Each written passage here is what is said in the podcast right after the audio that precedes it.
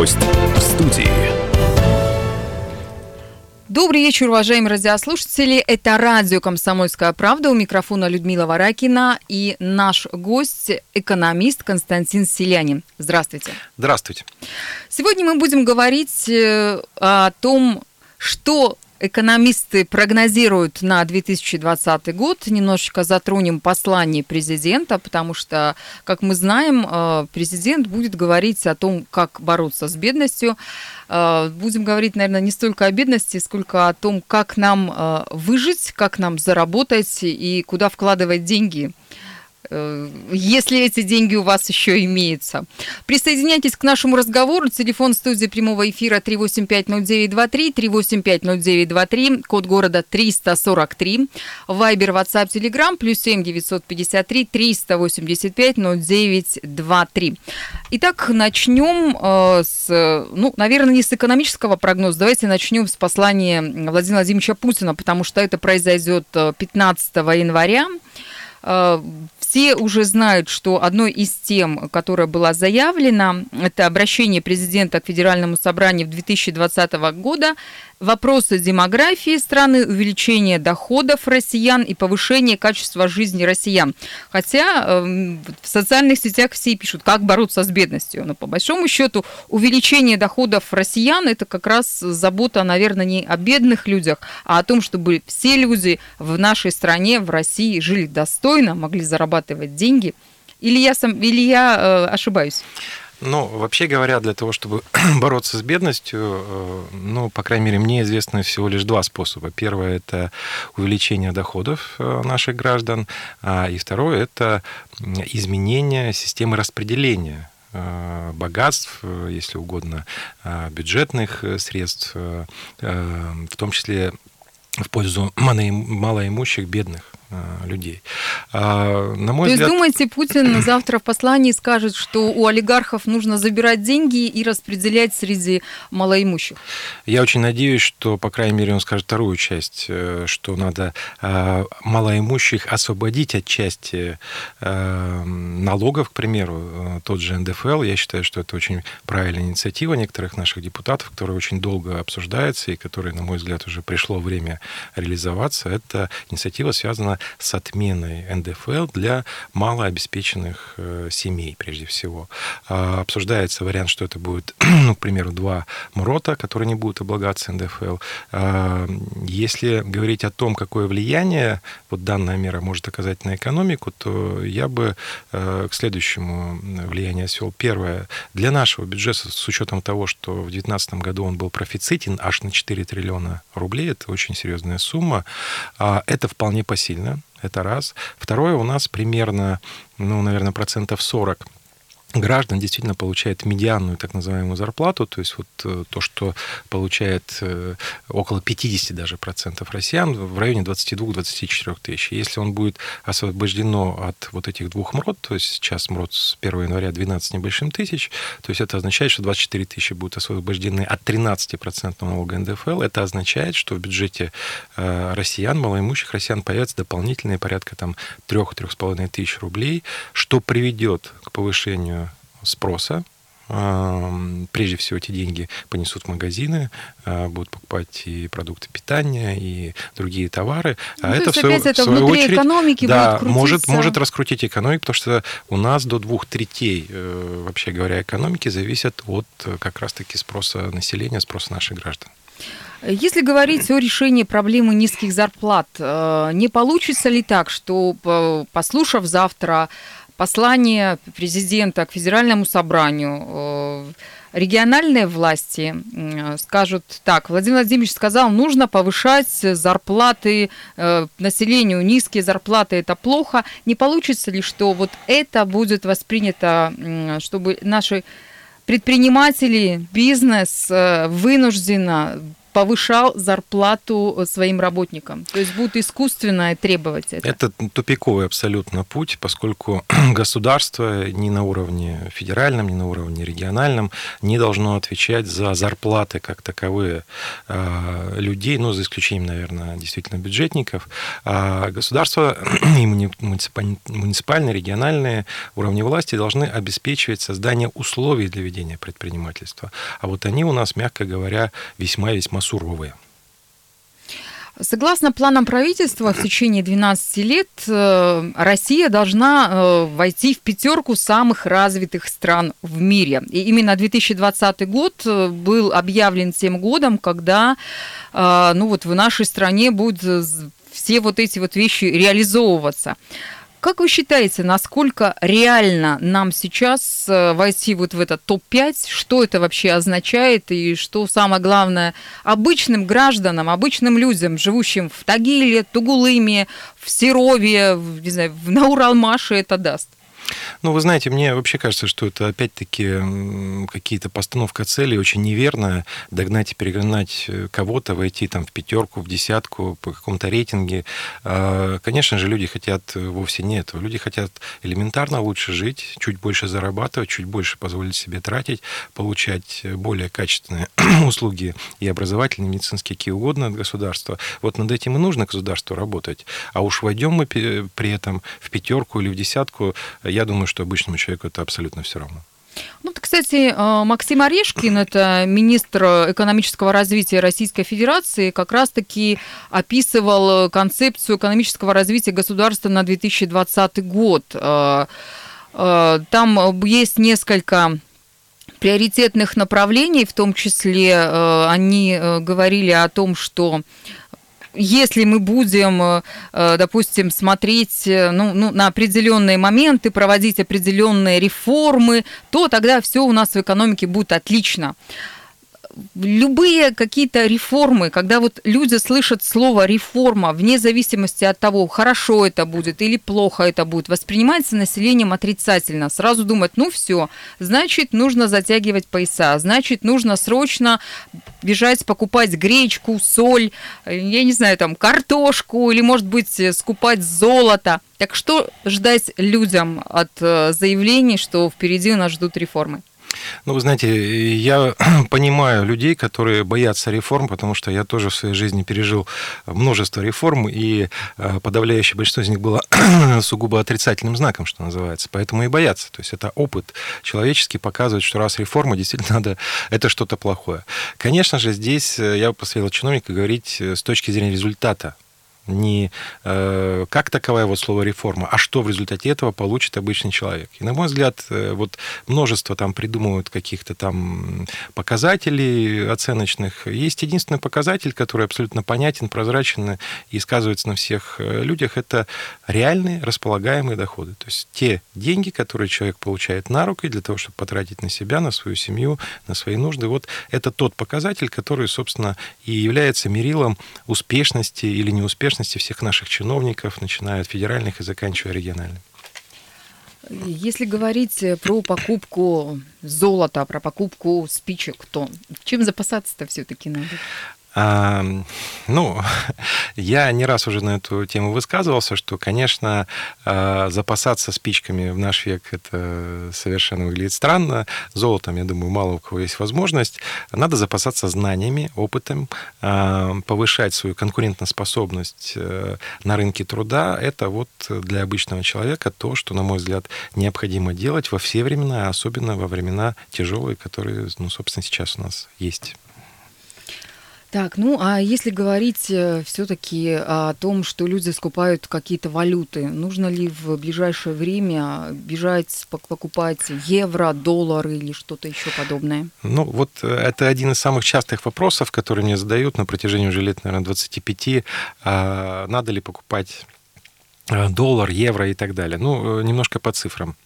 В прошлом году наш российский рубль укрепился примерно на 10%.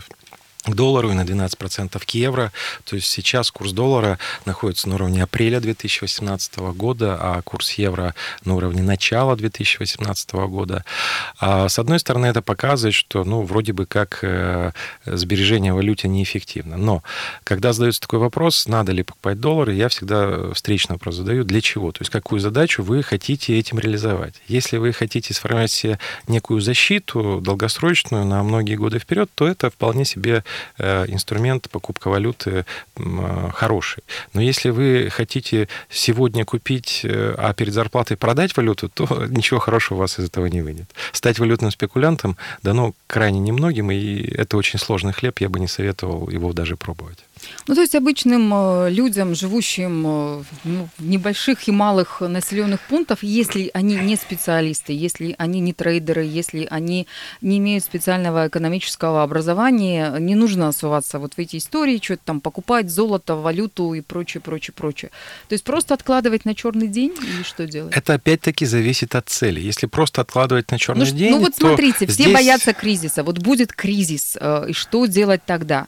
2020 2020 год э, все-таки, ну, он не очень такой стабильный. Все ожидают, что что-то произойдет, потому что то ли война там на Ближнем Востоке, то ли не война. Э, цены э, на нефть падают, поднимаются, непонятно что. Э, поэтому э, люди и задают вопросы. Что покупать? И нужно ли это покупать? Нужно ли чем-то запасаться, чтобы ну, себе Есть разные цели и разные инвестиционные инструменты на разном горизонте. Допустим, э, с 2015 года существует такой инструмент, как индивидуальный инвестиционный счет, который предполагает возможность инвестировать в ценные бумаги надежные, предполагает налоговый вычет в размере 13%, ну, либо освобождение от НДФЛ, если более трех лет он существует. Поэтому инструменты разные, и разные инструменты решают разные задачи. Вот об этом мы поговорим сразу после паузы.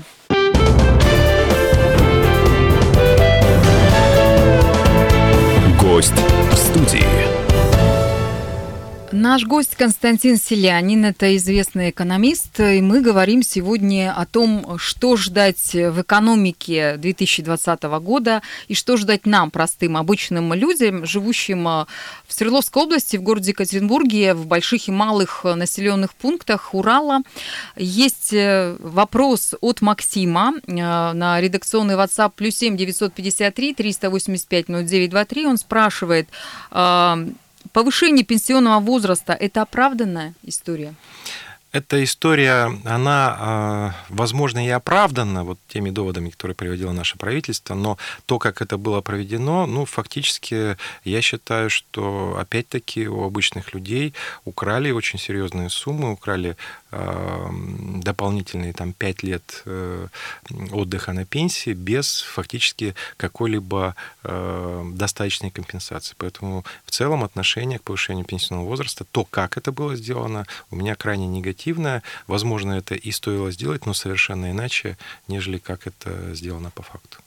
Э, давайте пофантазируем. А вдруг завтра в послании э, наш президент скажет, что мы отменяем повышение возраста пенсионного для россиян и э, возвращаемся тому, что было раньше. То есть женщины уходят с 55 лет на пенсию, мужчины с 60. Возможно, такой вариант вообще? Ну, я думаю, что время каких-то новогодних сюрпризов и сказок, оно уже все-таки закончилось. Вчера мы прошли даже старый Новый год. Вот, поэтому, конечно же, здесь поворота какого-то быть не может с точки зрения изменения пенсионного возраста. А вот какие-то дополнительные, может быть, э, э, компенсационные меры, Э, связанные с увеличением этого возраста, они вполне могут быть, и я считаю, что это будет более чем обосновано.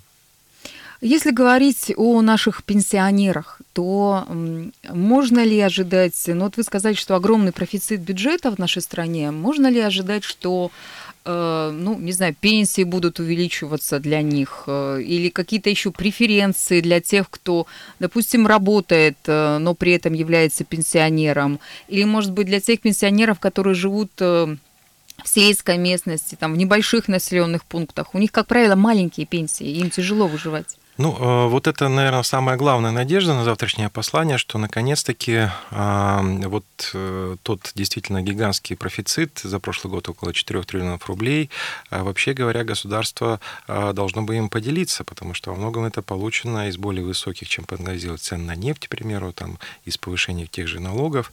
И, конечно же, у нас есть множество категорий э, людей, в том числе и прежде всего, наверное, пенсионеры, с которыми государство обязано, если угодно, поделиться даже вот какие-то единовременные, может быть, выплаты сделать.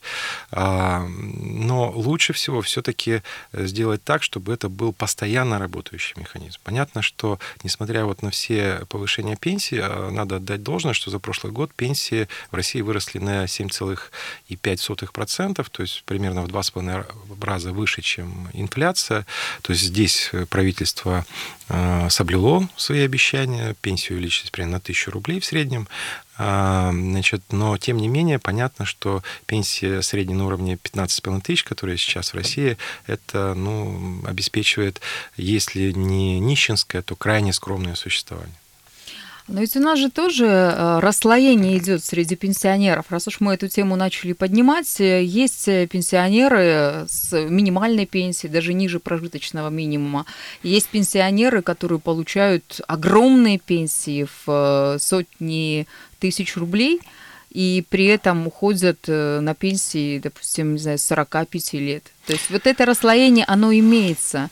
Возможно ли когда-то со временем в нашей стране ну, какой-то может быть, изменение всей этой истории, что будут люди в одно время уходить на пенсию, что люди будут у нас получать э, ну, примерно одинаковую пенсию, или это невозможно и никогда не будет? Здесь дело не в том, что они должны получать одинаковую пенсию, это ну, походит на такой вот, как Шарик говорил, все просто взять да поделить, да, нет, конечно, так делать нельзя, потому что разные условия труда, разный стаж, понятно, что там э, в горячем цеху и там в офисе это разное, это нормально, закономерно. Но при этом том, люди, любой человек, в офисе, могут получать больше, чем задача те, государства, в... Задача государства обеспечить такой уровень дохода, который позволяет достойно существовать людям, и работающим, и пенсионерам. У нас формально вроде бы все выглядит неплохо. Если рекомендация Всемирной организации труда э, говорит о том, что нужно порядка 40% покрытия, да, то есть человек должен получать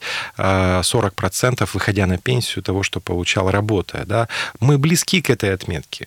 А, но нужно понимать, что у нас очень низкие зарплаты. И человек, который ну, живет бедно, работая, что ну, вообще, на мой взгляд, недопустимо для особенно такой богатой страны, как Россия, выходя на пенсию, он становится нищим. Вот с этим надо бороться. Надо бороться с тем, чтобы у нас доходы всех наших граждан, особенно тех, кто сегодня находится за чертой бедности или около нее, росли и росли резко. И вот тогда действительно будут и более высокие пенсии, и будет э, более высокий спрос, и это двинет, в свою очередь, экономику.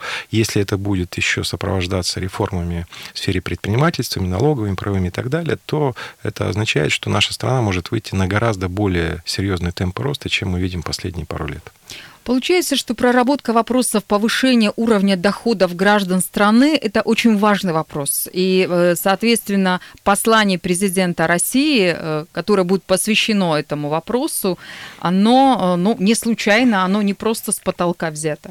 Оно, конечно, взято не с потолка. Вопрос только в том, с какой стороны подходить к решению этого вопроса. Можно подходить за счет латания дыр, за счет ну, исправления каких-то очевидных несуразностей, как, допустим, ну, недавно было сделано, когда ну, вот матери, э, находящиеся в декрете, получали 50 рублей, сейчас получают там род. Ну, понятно, что это была дикая какая-то ситуация. Это вот такое латание дыры. А можно все-таки начинать серьезные реформы, то есть э, сделать э, определенные шаги, которые приведут именно к долгосрочному развитию, долгосрочному росту, без необходимости вот постоянно что-то латать, постоянно что-то подкручивать. Это путь достаточно тупиковый, который редко заканчивается успехом.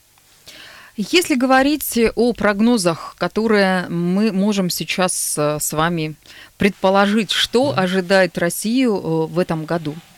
Страшном, високосном? Ну, э, во-первых, все-таки экономика штука достаточно инертная, и все, что нас ожидает в этом году, заложено в прошлом и даже в прошлые годы.